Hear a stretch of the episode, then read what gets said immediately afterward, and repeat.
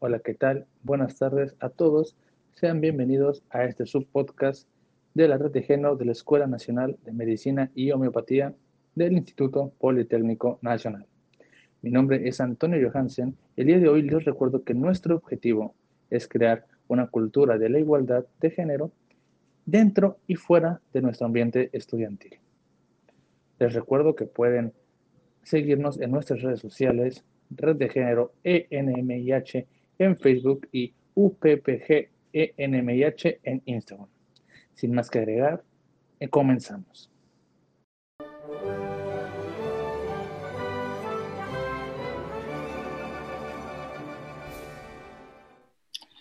Hola, buenas noches a todos. Sean bienvenidos a su podcast de la red de género de la NMIH. El día de hoy, en nuestra tercera edición, estamos con el invitado, el doctor Raúl García Arana, y estaremos hablando de un tema muy, muy importante. Hablaremos sobre el noviazgo narcisista. Buenas noches, doctor. ¿Cómo se encuentra?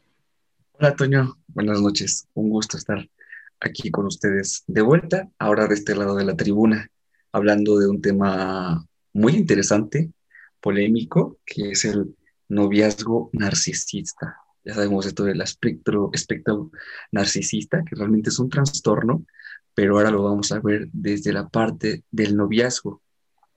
Y también vamos a abordar cómo se relaciona con el podcast anterior, que fue el de precisamente de violencia en el noviazgo. Entonces, es muy interesante y... Sí, de hecho, hablando un poco de, a lo que te refieres del podcast anterior, hablando de, la violencia que existe durante el noviazgo. Es un tema muy, muy interesante, pero eh, ¿qué le parece si antes de, de, continuar con este hilo, de unirnos al podcast anterior, qué tal si hablamos un poquito de, de, la historia? ¿Cómo surge el narcisismo? Porque antes de hablar de una relación como tal, en la que haya una persona narcisista, pues tenemos que saber qué es y de dónde viene. Muy bien. ¿De dónde viene? Fíjate que el término eh, de trastorno de personalidad narcisista se acuña ahí a principios del siglo XIX con nuestro psicólogo Sigmund Freud. Pero el término no significa que ahí haya surgido. Los desórdenes de la personalidad narcisista han aparecido en todas las sociedades sin importar la, la época. ¿Qué sucede? pues ahora sucede que ahora son eh, analizados, tienen un método para poder identificar a las personas y usualmente hay un comportamiento de fondo en el que se pueden explicar. El término, espérame, espérame, eh, es eh, introducido aproximadamente en 1900, perdón, en 1898 eh, como tal, es un término que trata de explicar la tendencia de uno mismo a estar absorto de una propia admiración. Fundamentalmente este concepto se refiere a, eh, a una perversión sexual, en la que la persona se trata a sí mismo como un objeto, lo mira con complacencia sexual, se acaricia, se mima, pero esto no solamente dentro de la esfera personal, que es cuando surge el término, sino que esto lo lleva hacia el círculo, al ámbito en el que se está desarrollando y a que afecta de manera importante sus relaciones con, con los personajes de su entorno. Sí, y bueno, teniendo esta relación, creo que la mayoría de las personas entendemos a, a los narcisistas por esos que, que se admiran al 100%, ellos mismos son como ese top, como ese, como usted mismo dijo, esa admiración que tienen hacia ellos mismos. Mm.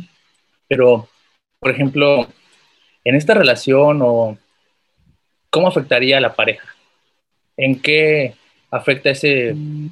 término que usted dice que también relaciona al círculo personal. ¿Cómo afecta? Eh, en realidad, una persona narcisista va a buscar a una persona vulnerable, es decir, que pueda moldear, que pueda manipular, que pueda controlar. el narcisista va a tener problemas usualmente ya cuando se enfrente a una persona pasivo-agresiva porque lo va a sacar de su entorno, de su zona de confort y esto va a ser eh, pues totalmente una situación en la que no se va a sentir cómodo el narcisista, va a salir de ahí y va a buscar afinidad por personas que pueda manipular.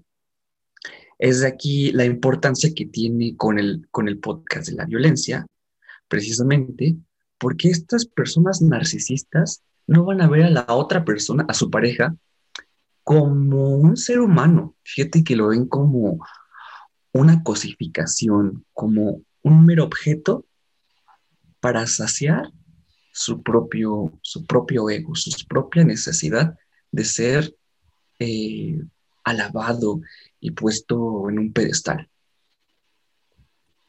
Sí, eh, entiendo esta parte de sentirse especial, de sentirse fuera de, del alcance de las personas, pero por ejemplo, volviendo un poquito más a, a la parte este, de cómo surge este narcisismo, eh, ¿cómo nace? ¿Se puede nacer narcisista o eso se va desarrollando? Mm, fíjate que esa es una pregunta muy fuerte y muy interesante que la vamos a dejar al final. No obstante, fíjate que hay bases científicas eh, de las bases neuronales, de los estudios que se han realizado, de un estudio muy interesante que se realizó en seis pacientes hombres. Digo hombres porque el, el trastorno narcisista, claro, puede estar también en mujeres, pero se observa mucho más en hombres. Eh, entonces, se agarraron seis sujetos, se diagnosticaron con trastorno de personalidad narcisista y dijeron los, los científicos, los doctores, ¿sabes qué? Vamos a hacerles una resonancia magnética. Y después dijeron, bueno, ¿y ahora qué hacemos? Pues lo vamos a comparar con pacientes normales, ¿no? Sin trastorno narcisista. Y los resultados fueron interesantes porque los pacientes con, con trastorno narcisista mostraban un déficit de la sustancia gris en áreas cerebrales de la corteza prefrontal derecha y de la corteza del cíngulo anterior. También estas alteraciones son muy importantes porque son zonas del cerebro que rigen nuestro comportamiento. Alteraciones en el lóbulo frontal, precisamente el lóbulo de la personalidad, son las que van a afectar directamente nuestras conexiones con el, tálamo y con el sistema límbico. Sistema límbico, específicamente hablando de las emociones, ¿no? Si hablamos de emociones, entonces me meto en la parte en la que estos sujetos son totalmente um, ajenos eh, al sufrimiento de las otras personas, totalmente cero empáticos y eh, es como la base neuronal de, los pacientes narcisistas. Pero también existen múltiples teorías en las que se puede identificar a, estos individuos dentro de un seno familiar en el que fueron víctimas propiamente de un, de un narcisista. ¿Sí me explico? Como dentro del seno familiar, ellos sufrieron eh, ese tipo de, de vivencias y ahora inevitablemente lo están repitiendo. Ah, por ejemplo, habló mucho y, es, y bueno, dijo acerca de que estas personas tienden a elegir a otras personas de carácter vulnerable, que ellos puedan moldear, que puedan este, pues manipular de cierta manera. al hablar que este narcisista cae en manos de otro narcisista antes de ser narcisista, puede decir también o puede referirse a que estas personas llegan a tener una baja autoestima, ¿no? Por eso mismo tienen este cierto, esta cierta sensación de superioridad, ocultando esta, por ejemplo, baja autoestima, esta pues forma de ser. Como, es más bien como un sentimiento de, minusvalía en los que ellos se crean eh, em, es, un método para poder, pues, efectivamente, si hablamos de la, de la autoestima, que su autoestima está tan, tan nula, tan baja, pero no lo vemos como un paciente eh, quizás con depresión, sino que esto está totalmente disfrazado, ¿no? eso, bueno, eso no significa que un paciente con, con trastorno narcisista no pueda tener depresión, sino que pueden estar juntas y que puede ser algo realmente muy difícil de tratar. O sea, ellos van a hacer sufrir al entorno, pero ellos también están sufriendo de alguna manera. Relacionando esto con ya un poquito más dirigido a, las parejas, esta relación afectiva, ¿de qué manera este narcisista se comporta? ¿Qué características se puede identificar? Porque bueno, uno a veces, eh, me imagino, las personas que tienen una relación amorosa y esa relación amorosa es con un narcisista, pues mm. pueden identificar ciertas características que digan, ok, esa persona es narcisista, pero también pueden identificar ciertas características en ellos, ¿no? Claro, el punto central realmente es identificarlos. Eh, es realmente para nosotros de este lado es como muy sencillo, porque pues ya sabemos cómo, cómo está constituido todo el, el, paciente narcisista, ¿no? Pero cuando se está en una relación y se vive eso, pues sí, es, es bien cañón porque la persona de, dentro de la parte de la víctima, pues no sabe que está siendo, que está siendo pues, cosificada, ¿no? Un, un ejemplo muy claro es que cuando estos pacientes, bueno, estas relaciones, perdón, tienen una, una pelea, el narcisista nunca, jamás va a tener la culpa. Se la va a echar al otro. Va a decir, es que fue tu culpa. O tú lo provocaste.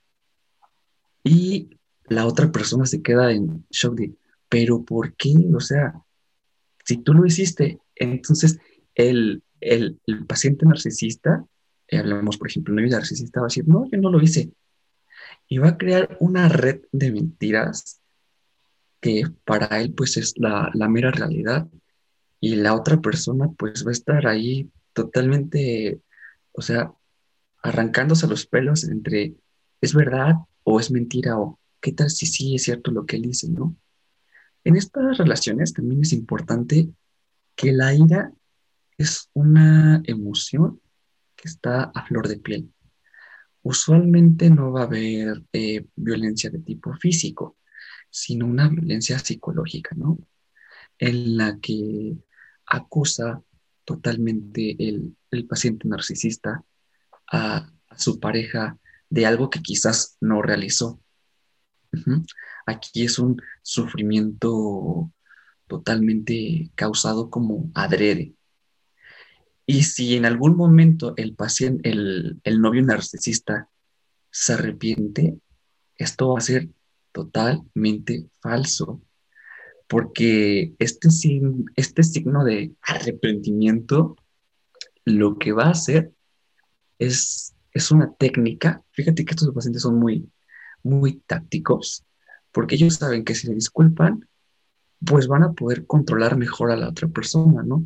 Porque la otra persona va a decir, ah, sí, se disculpó, entonces sabe que lo hizo, pero no, esto es realmente falso, o sea, es una telaraña de mentiras y de engaños que solamente lo están llevando a manipular a la otra persona. Y usualmente este, estos, estos pacientes en estas relaciones se busca a una persona inferior en muchos aspectos. Sabemos que aquí no tenemos, eh, voy a hacer un poquito el término de, de alguien inferior, paréntesis con esto, pero puede ser un profesor y una alumna. Sabemos que el nivel académico es distinto, ¿no? Entonces, aquí, este, esta diferencia, por ejemplo, de situación académica, es, va a ser muy importante para el paciente, para el, eh, para el narcisista, para poder controlar y hacer más, eh, ser más que la otra persona, ¿no? usualmente son inteligentes, relativamente, no todos, lo que sí son todos son manipuladores, pero una parte importante es la inteligencia, ¿no? De, pues, vamos a, no sé, por ejemplo, se da mucho en nuestro ámbito médico, ¿no? En el que evidentemente una persona llega, que te lee el artículo de no sé qué y dices, ay, wow, qué inteligente, ¿no? Y empezamos con esos comentarios de, ay, es que tal doctor es muy bueno, ¿no? Dentro de las relaciones, pues sucede lo mismo, ¿no? De, ay, es que mi novio tiene el premio de no sé qué. Y realmente eso no lo hacen por tener una necesidad intelectual. Lo hacen solamente para asociar esa parte de su ego de recibir adulaciones en ese momento en el que pues prácticamente pues lo llenan. ¿Sí me explico? Ese es como su combustible el narcisista, el recibir adulaciones.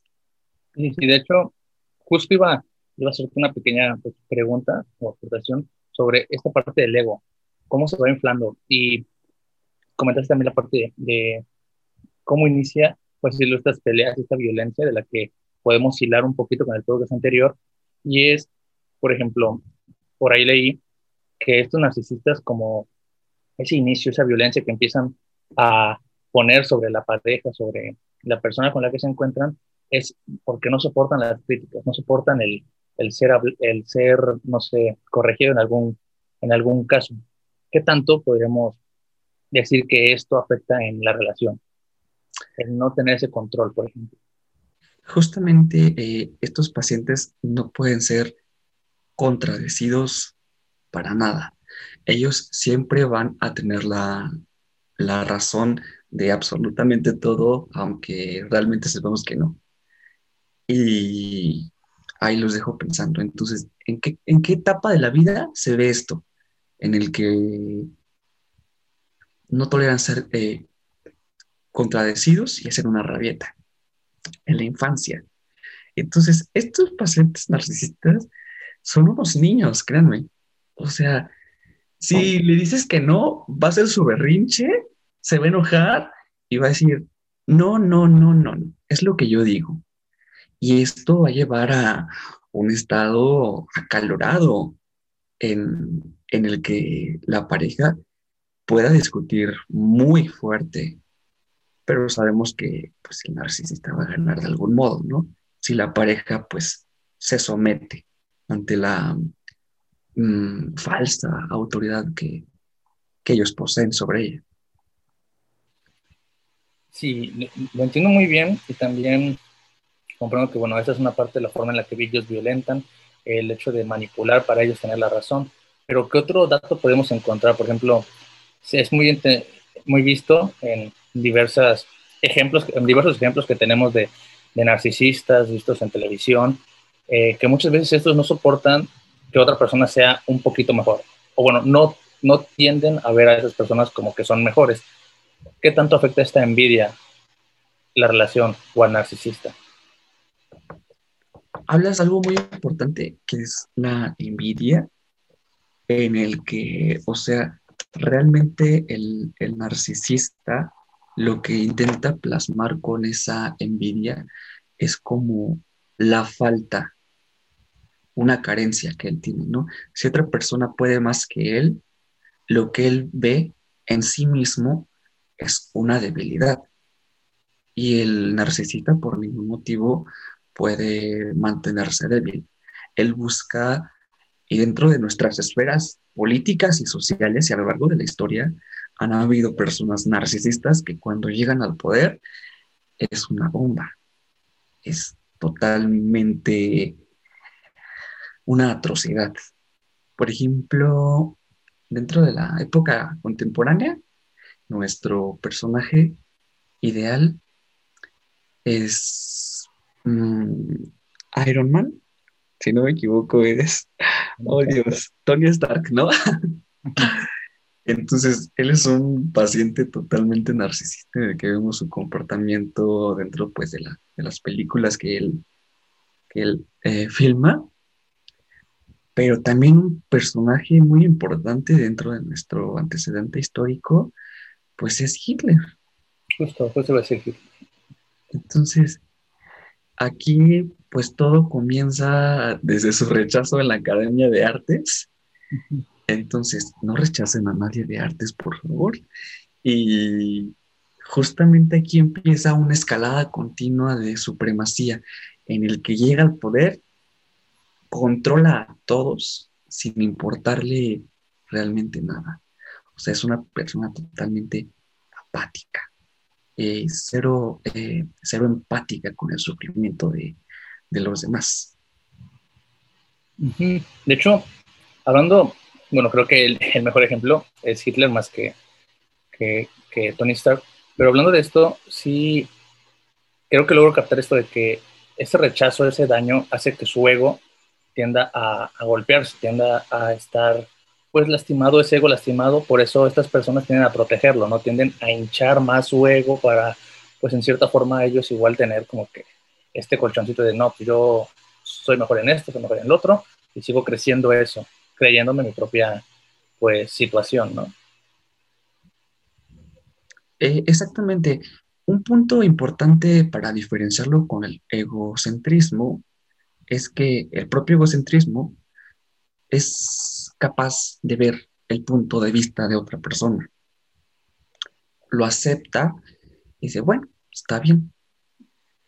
Eh, los narcisistas totalmente no saben asumir eso. Esa es como una pequeña, una pequeña, una pequeña diferencia que marca entre el egocentrismo, que hasta cierto punto todos deben de tener pues eh, cierto nivel de egocentricidad, ¿no? Para defender sus propios ideales. Ya cuando se vuelve patológico, ya es otra circunstancia, pero los narcisistas, o sea, son narcisistas y son ególatras. Y solamente, no solamente ególatras, sino que también tienen múltiples trastornos, y que es totalmente una cajita de chucherías cada paciente narcisista que nos encontramos y que dentro de nuestra práctica clínica y dentro de las relaciones eh, de pareja, porque cada paciente es realmente distinto, cada paciente, o sea, tuvo una vivencia distinta de su infancia, pero el punto central es que debemos de o, quien sea la, víctima, pues debe ser manipulable y como tal debe pues literalmente eh, ponerlo quizás hasta en un pedestal, exagerando esos logros y sus capacidades y sus talentos que te restregan en la cara constantemente, ¿no?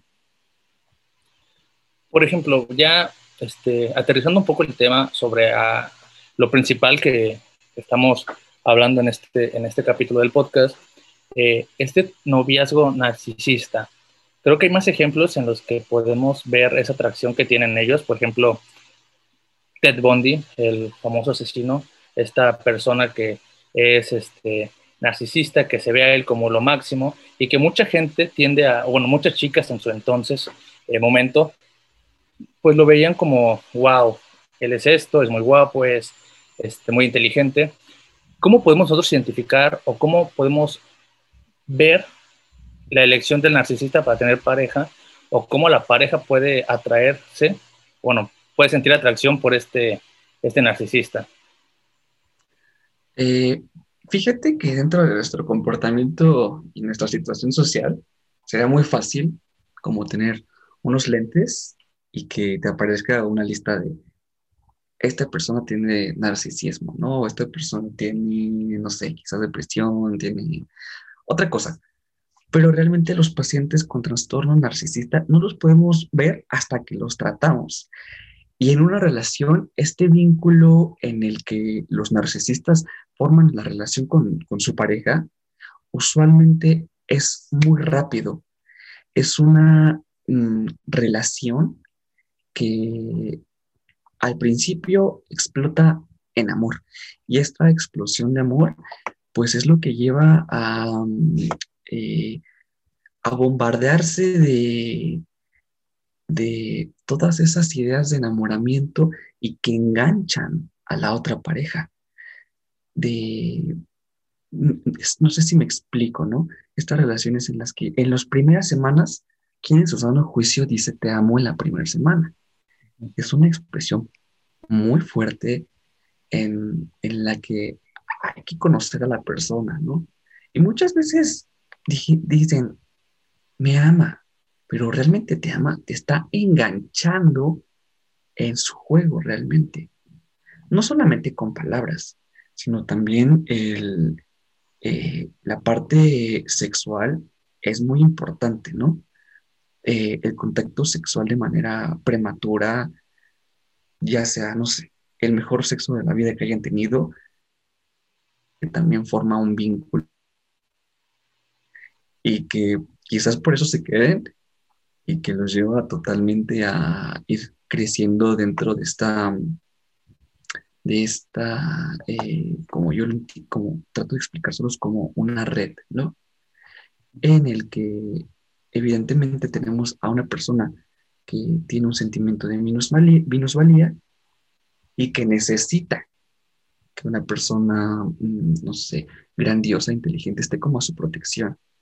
¿Y qué va a hacer esta persona de, siendo la víctima? Pues exagerando sus logros, haciéndolos evidentes, y pues el narcisista como pavo real, ¿no? Fabuloso, fascinado con esa constante admiración que tiene por parte de su novia y de, todo el, círculo eh, que tiene, pues, viviendo en ese momento. Y volvemos a, lo mismo de que tiende a buscar como que las personas que puedan admirarlo, ¿no? Exactamente. Esa relación tanto amistosa como pues afectiva, sexual, de que, wow, él, estas personas me ven como algo superior, me ven como alguien mejor, entonces me voy a quedar aquí. Pero, por ejemplo, ¿qué pasa cuando esta persona ya realizó todo esto y llega a encontrarse con alguien igual? ¿Qué eh, pasa? Tenemos un narcisista con, contra otro, por así decirlo. Fíjate que em, justamente en esta parte de, de buscar una, mencionas una amistad, ¿no? Eh, en el noviazgo. Realmente para el narcisista no existen eh, este, vamos a poner etiquetas de noviazgo o de amistad. Esto solamente es la cosificación de las personas. Él no va a ver un amigo, él va a ver como un miembro más para tener el supremacía, para, para estar eh, dentro de su, eh, de su um, ¿no? ¿De eso qué, perdón? Objetivo, una pieza para un fin, por así decirlo. Exactamente, exactamente, justamente sí. O sea, somos, son, son piezas para, para, pues, tener y lograr su objetivo. Y como tal, en realidad es, pues, eh, obtener el, el, poder, ¿no? Y usualmente esto del poder va, va como ligado a la parte de ¿Son los, los narcisistas líderes? Realmente no. Ellos, no es lo mismo ser un, líder que, que eh, declina responsabilidades, que ayuda al trabajo en equipo, a solamente mandar, que es lo que hace un narcisista. Manda, manda, manda, manda. Y ya. Ahora, ¿Qué pasa dentro, de los, eh, dentro del círculo social cuando dos narcisistas se, encuentran? Usualmente, por ejemplo, si es un grupo cerrado, uno va a, no sé, son como animalitos. El, instinto animal de, de quién es más, pues va a estar muy a flor de piel, ¿no? Y se van a atacar constantemente, eh, van a ser como actos en los que, miren, aquí estoy, y la otra persona le va a responder. Entonces, es una lucha constante. Dos narcisistas nunca van a estar juntos. Acuérdense que siempre buscan a alguien inferior. Eh, dentro de este espectro, sea, es totalmente incompatible esta situación. ¿Sí me explico? Sí, sí, sí, sí, lo entiendo. Va a, va a existir ese choque de egos, va haber esa constante pelea de quién admira más, a, bueno, a quién admiran más, por así decirlo. ¿Quién tiene más seguidores? Exactamente. Sí, exacto. ¿Quién, quién tiene más seguidores? Y pues, lo, hemos visto también en muchísimos lugares, esta búsqueda de atención. Por ejemplo, Cruella de Vil en 101 Dálmatas, esa búsqueda de, hey, mírenme, aquí estoy. Búsqueda del protagonismo, ¿no? Sí. Este, pero, ¿en, ¿en qué momento este narcisista o en qué momento más bien las personas que, que están en esa relación, que están en ese, este, pues en esa red ya dentro, ¿cómo se pueden dar cuenta de eso? ¿Qué pueden hacer si su pareja se encuentra siendo narcisista? Bueno, una pareja narcisista. Eh, bueno, esencialmente el punto número uno es identificarse, ¿no? Que estamos en una relación eh, de un narcisista. ¿Y cómo, nos, cómo podemos lidiar eh, pues con ello? Realmente la, la respuesta es muy sencilla. Alejarse de ahí. Salte, por favor. Pero para, para quien viva una relación entiendo que puede ser una situación difícil porque se crea incluso un vínculo de codependencia por parte de las dos partes. Pero ¿qué es más importante para el narcisista? Tener a la persona, ¿no? Pero cuando te das cuenta que estás en esa relación narcisista, agarras tus cosas y te vas porque no te va a llevar a ningún, a ningún lado. Y una relación de noviazgo se trata de una construcción constante de ambas partes para lograr un objetivo, eh, en fin, en, en fin, que sería pues quizás el matrimonio, ¿no? Y pues ya consolidar una familia. Pero cuando tengas hijos, o sea, al narcisista no le van a importar. Digo, se busca un crecimiento mutuo, pero por ejemplo, hablamos de que esta persona que es pareja de un narcisista también va a tener una, pues se va a encontrar en una situación vulnerable, va a ser una persona que, que va a necesitar también de cierta manera, pues esa esa ganas de admirar algo, no sé si me explico, va, va a querer estar admirando a alguien, va a, ver, decir, esta persona es mejor que yo en tal aspecto, ya me hizo ver que esa persona es mejor que yo, entonces me voy a quedar aquí. Entonces esa persona vulnerable también va a tener esa, como tú dices, codependencia. Creo que más que detectar a la persona narcisista, también tenemos que ver cómo estamos nosotros. Exactamente. Aquí es una, una, pues, una relación tóxica en la que, pues sí, el narcisista eh, necesita a su persona que esté vulnerable y la persona vulnerable pues necesita a su narcisista. Y como lo mencioné, realmente es como muy sencillo, ¿no? Decir, ¿sabes qué? Hasta aquí, ¿no? Ahí muere. Pero realmente es muy, es muy difícil esta parte de, la separación, porque va a conllevar un duelo como tal, ¿no? Sabemos que esa relación no iba, no iba a, tener un buen resultado, pero pues la persona que se separa eh, sufre, ambos van a sufrir. Y esta parte es muy importante porque cuando uno identifica que estoy con un narcisista, me separo, digo hasta aquí, el narcisista va a hacer todos Mm, va a usar sus artimañas para, para, para regresar, pues va, va, a tener contacto con la familia, eh, va a insistir en el hecho de por qué se fue. Ah, otra cosa muy importante, el narcisista siempre le va a decir, eh, en este caso de, de, la ruptura de la relación, ¿por qué te fuiste? ¿no? Eh, él trata de buscar una explicación según Coderch, en el que el narcisista necesita, fíjate, fíjense, incluso para, para esta relación, para este momento de la ruptura, el, el narcisista necesita tener su, estar ahí en su pedestal y que le digan por qué no. Y si le dicen, es que fue mi culpa, pues el narcisista se va a sentir, uff, fabuloso, ¿no? Porque sabe que fue la culpa de, de, de, la otra persona y no, y no de él como tal. Entonces, lo correcto aquí eh, Amigos, no los invito a hacer ghosting, que es cuando se desaparecen de la otra persona eh, sin decir nada, pero si están en una relación narcisista, es totalmente no necesario, pero sí muy importante cortar de tajo esa relación. Y sé que les va a doler mucho y sé que van a sufrir porque estaban en una relación de codependencia, pero es lo mejor para su salud mental créanme. Es necesario tener esa fuerza de voluntad, ¿no?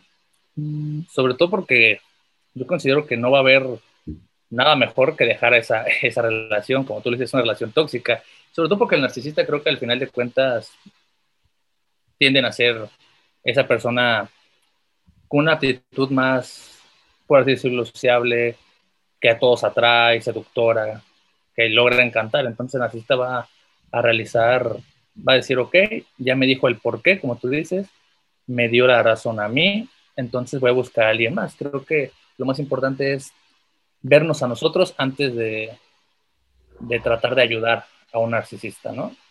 Tratar de, ayudarnos a nosotros mismos. Exactamente. Y, y características, adjetivos calificativos muy importantes en los que podemos evaluar y más bien darnos cuenta en, en, en, los, en primera instancia de cuando es una persona narcisista, ¿no? Tú mencionabas a alguien seductor, alguien que resalta eh, y múltiples características que siempre van a ser como cambiantes por cada paciente, pero que pueden seguir un patrón, ¿no? De, por ejemplo, que será bueno. Mm, mm, mm, mencionaste a Cruella. A Cruella en la película original, no en la que acaba, bueno, sí, la que, la que acaba de salir también, está muy buena, eh, pues tiene a sus, no me acuerdo los, estos dos nombres de los personajes, que pues, que los, que los mandan, ¿no? Que es como para ella, sí, sin ellos dos, o sea, Cruella no es, no es nada, ¿no? Y sucede lo mismo que con el narcisista. Si no tiene como a las personas que, que lo rodeen, que lo laven, eh, si es un directivo, imagínense, si es un directivo de una empresa y tiene a todos eh, empleados trabajando, o sea, los empleados, eh, los obreros son quien ponen al narcisista en, en su lugar, ¿no? Quien lo mantiene de alguna manera vivo, porque cuando se van ellos y en un caso hipotético, ¿no? Que renuncien todos, el narcisista se queda sin nada y será la destrucción total para él porque no tiene a nadie, o sea, queda en un sentimiento de soledad y pues podría asumirse en un cuadro depresivo también. Sí, sí, entonces, pues podemos llegar a, la conclusión de que el narcisista como tal se va a sentir en un pedestal, pero sin las personas que lo hacen estar en ese pedestal, entonces el narcisista deja de ser para las demás personas el narcisista, digo, deja de, de ser el centro de atención. Exactamente. Em, lo vemos como una pirámide de, naipes, ¿no? Y cada, cada naipe, pues, es una persona, digamos, sin un trastorno narcisista y que están trabajando en una empresa X. En la Escuela Nacional de Medicina y Homeopatía. Entonces, cada personaje es como eh, uno de los que están abajo y hasta arriba, no sé, el director o el miembro de un equipo, pues es el narcisista. Pero si quitamos a los que están abajo, pues el narcisista colapsa. Es así como trato de eh, hacer esta analogía, ¿no? El, el, narcisista sin las personas que tiene para manipular no es nada, no es narcisista. O sea, se vuelve totalmente vulnerable. Por ejemplo, si este narcisista se encuentra con algo que él no tiene, digo, mencionamos que a principios de, del siglo XIX, me parece, dijiste. Eh, no, me parece que siglo XX, también Sigmund Freud eh, habla de este narcisismo y menciona que a veces el narcisista pues es, es aquel que ama aquello que no ha sido. ¿Cómo podemos explicar esa parte? ¿Qué pasa si este narcisista, narcisista encuentra algo que no es él? Algo que le hace falta. Eh, pues trata, trata de, de conseguirlo en realidad al, costo que sea dentro de sus necesidades eh, materiales como emocionales. Aquí es una mm, pérdida total como de la... Es una despersonalización porque realmente para el narcisista todos son objetos y algo que le falta y que es una carencia de la infancia eh, muchos autores sugieren que estos eh, narcisistas ya dentro de la vida adulta no fueron eh, criados dentro del seno materno como de manera que no se sintieron amados, pues ellos no recibieron el trato que que recibe un infante, ¿no? Ya sabemos cómo a los niños los tratamos, ¿no? O sea, son lo máximo, abrazos, apapachos, que eres mi rey, que eres mi reina, ¿no? Entonces, aquí es una carencia emocional en la que el narcisista vive dentro de su propia infancia y eso lo convierte en una situación patológica después, en la que ya cuando está en la vida adulta, esa necesidad que no, eh, que no pudo ser saciada dentro de la infancia, pues ahora está siendo saciada, pero pues en, de, manera, de manera patológica, ¿no? De manera manipuladora, pues. Y el narcisista precisamente eso es lo que busca, ¿no? Esa necesidad de poder saciar lo que en su etapa infantil no pudo ser. Y dentro de la parte de, pues, no sé, si sea un carro, el narcisista, sin la menor duda, lo va a conseguir porque son personas que se aferran a sus ideales, lo consiguen del modo que sea, como lo mencioné, pero pues va a seguir ese, ese vacío, ¿no? Porque ya no podemos llenar ese vacío que tuvieron en la, en la infancia. Exacto, está, está buscando saciar esta necesidad de una manera temporal, ¿no? Fuera de, del momento en el que se requería, que es la infancia, como lo mencionaste. Exactamente, de ahí la importancia de un... De, la importancia de una buena infancia. este, igual, bueno, ya hemos hablado, creo que, de la mayor cantidad de, de cosas sobre un narcisista. Hemos hablado todo sobre estos narcisistas, logramos hablar también las características de los mismos y también mencionamos lo que se tiene que hacer cuando se encuentra con un narcisista. Pero creo que falta también esos foquitos rojos que, bueno, todos sabemos, creo que todos hemos estado en una relación que nos cega completamente, por ahí dicen que el amor es ciego. Esos foquitos rojos que las personas pueden identificar, pequeños comportamientos que la pareja va a poder notar, tal vez no, no tan notorios como los que ya mencionamos de que suele estar con alguien vulnerable, porque a veces tú no te das cuenta que es la persona vulnerable, o tampoco lo de que la falta de empatía, pero qué foquitos rojos las parejas que que tal vez no saben que están en esto pueden ir, identificando.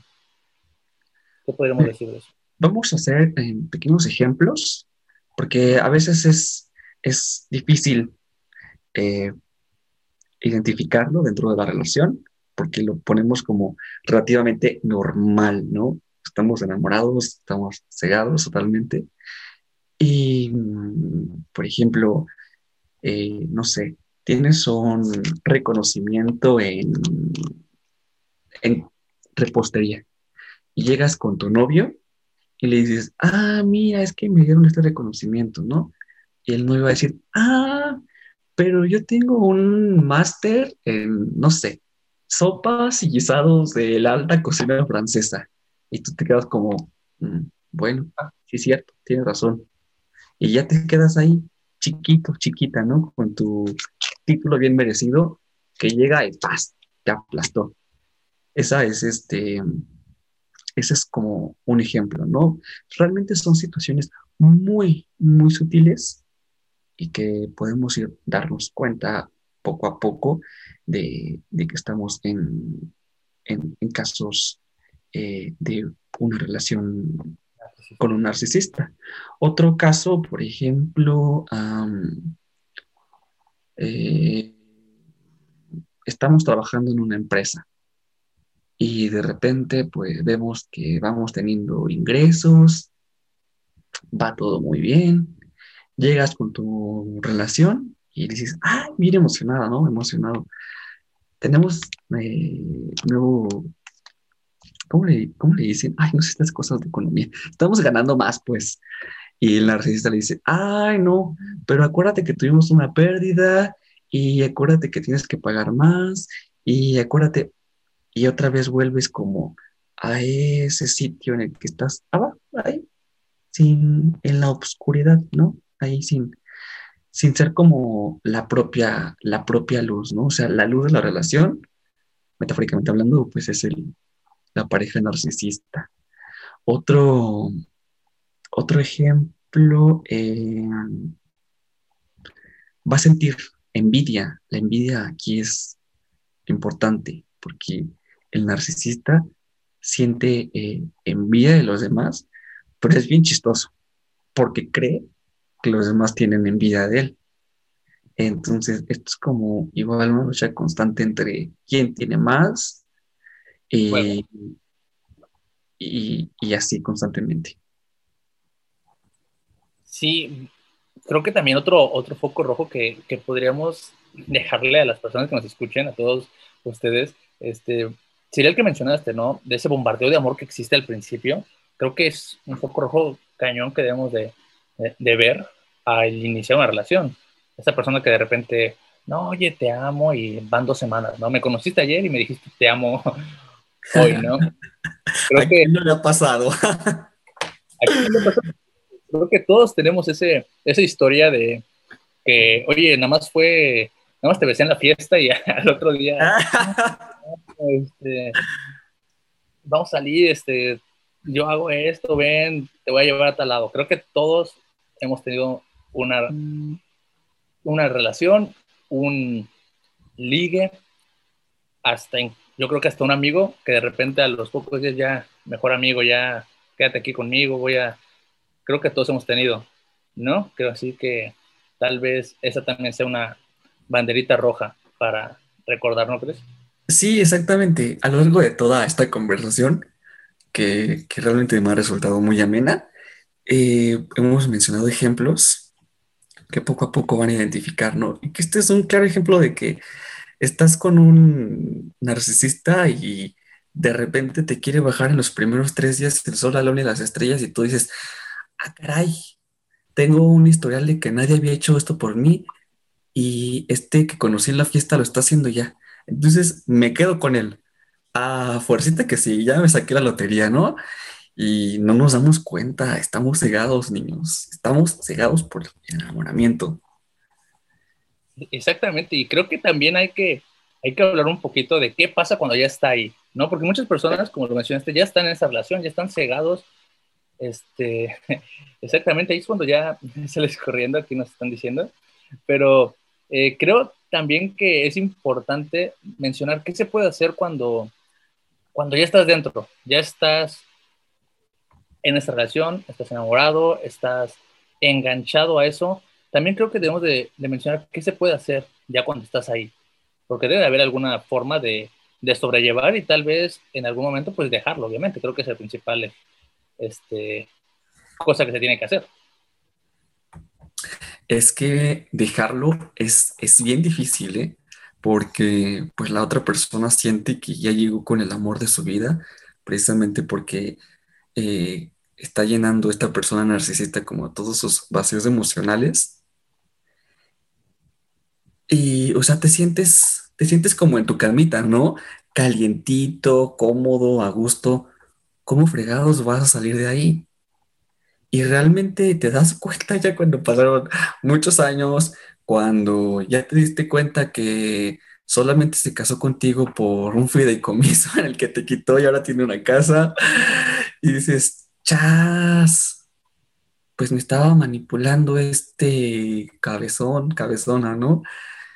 Realmente es muy, eh, precisamente por esto, por esto les estamos diciendo, haciendo este podcast, para que se den cuenta desde el principio. No se vayan como hilo de media, con calma, las cosas a su tiempo.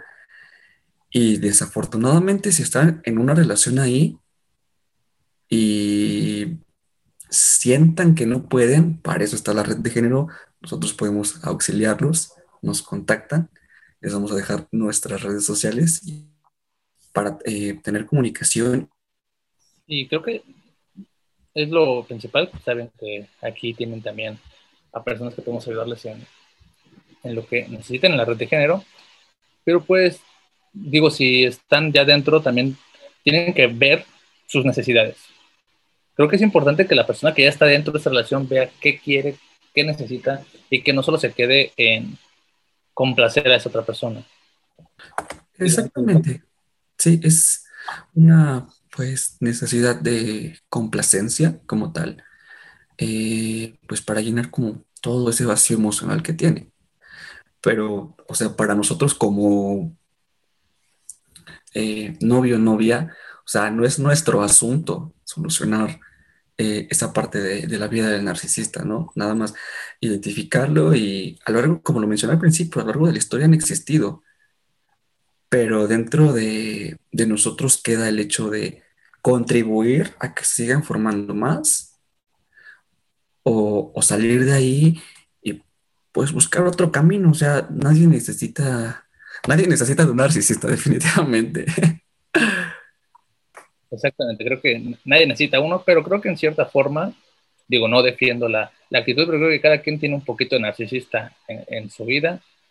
en él mismo, creo que cada quien tenemos un poquito de narcisismo, pero hay que saber qué tanto es lo correcto, ¿no? Creo que el amor propio también hay que mantenerlo. Es que justamente es esa parte del amor propio, ¿no? De qué vale más, lo que, cómo, por ejemplo, eh, mi necesidad de sentirme querido por un narcisista o el hecho de estar alabando un narcisista o mi propia estabilidad emocional, ¿no? De sentirme gusto con lo que yo hago, ir al tiempo en el que pues estoy cursando de manera mm, rutinaria, quizás puede decirlo, mis propios logros, mis propias expectativas y pues estar rodeado de personas que realmente mm, eh, se den cuenta, ¿no? De cuán importante es cada uno y de que mm, no se necesita quizás sobresalir de esta manera exótica para poder pues, ser alguien importante, ¿no? O, o, alguien, o alguien en la vida. Sí, creo que al final ya nada más es que todos nos replanteemos qué es lo que queremos qué es lo que buscamos y también pues ver que en cierta forma merecemos para no estar cayendo en esta tentación, seducción que tienen estos narcisistas y decidir, decidir salir, ¿no? Exactamente. ¿Qué es lo que queremos? ¿Qué es lo que merecemos? Es lo que necesitamos, ¿no? Y pues hasta qué punto nosotros nos percibimos como, como seres humanos, cuánto nos amamos para, para poder buscar a alguien, ¿no? Se, está con, alguien similar, o sea, eh, eh, se tiene la pareja para la, la que se alcanza. Entonces, si ustedes, todos ustedes quienes nos están escuchando, son mucho amigos, son, son mucho y valen mucho, busquen a alguien que, sea mucho y valga mucho, pero de manera real, no, no un narcisista, por favor. Y, cuando se estén en, un, en una relación narcisista, pues salgan corriendo. Exactamente. Y creo que, creo que con eso eh, me parece que podemos cerrar este, este episodio el día de hoy. Creo que fue una plática muy, muy amena, muy, muy divertida también.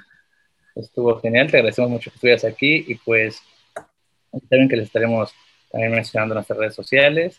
Mi nombre es Antonio Johansen, otra vez lo, lo comento, y me pueden encontrar en Instagram como arroba Antonio Johansen. ¿Algo más que quiera agregar nuestro invitado? Pues nada, nada, nada amigos. Eh, esta, esta vez me tocó estar de este lado de la tribuna y para mí fue realmente muy ameno. Espero que lo disfruten mucho, lo identifiquen y, se valoren y si quieran y amen mucho amigos. Nos vemos en el siguiente podcast. Gracias a todos. Tengan bonito día. Hasta luego.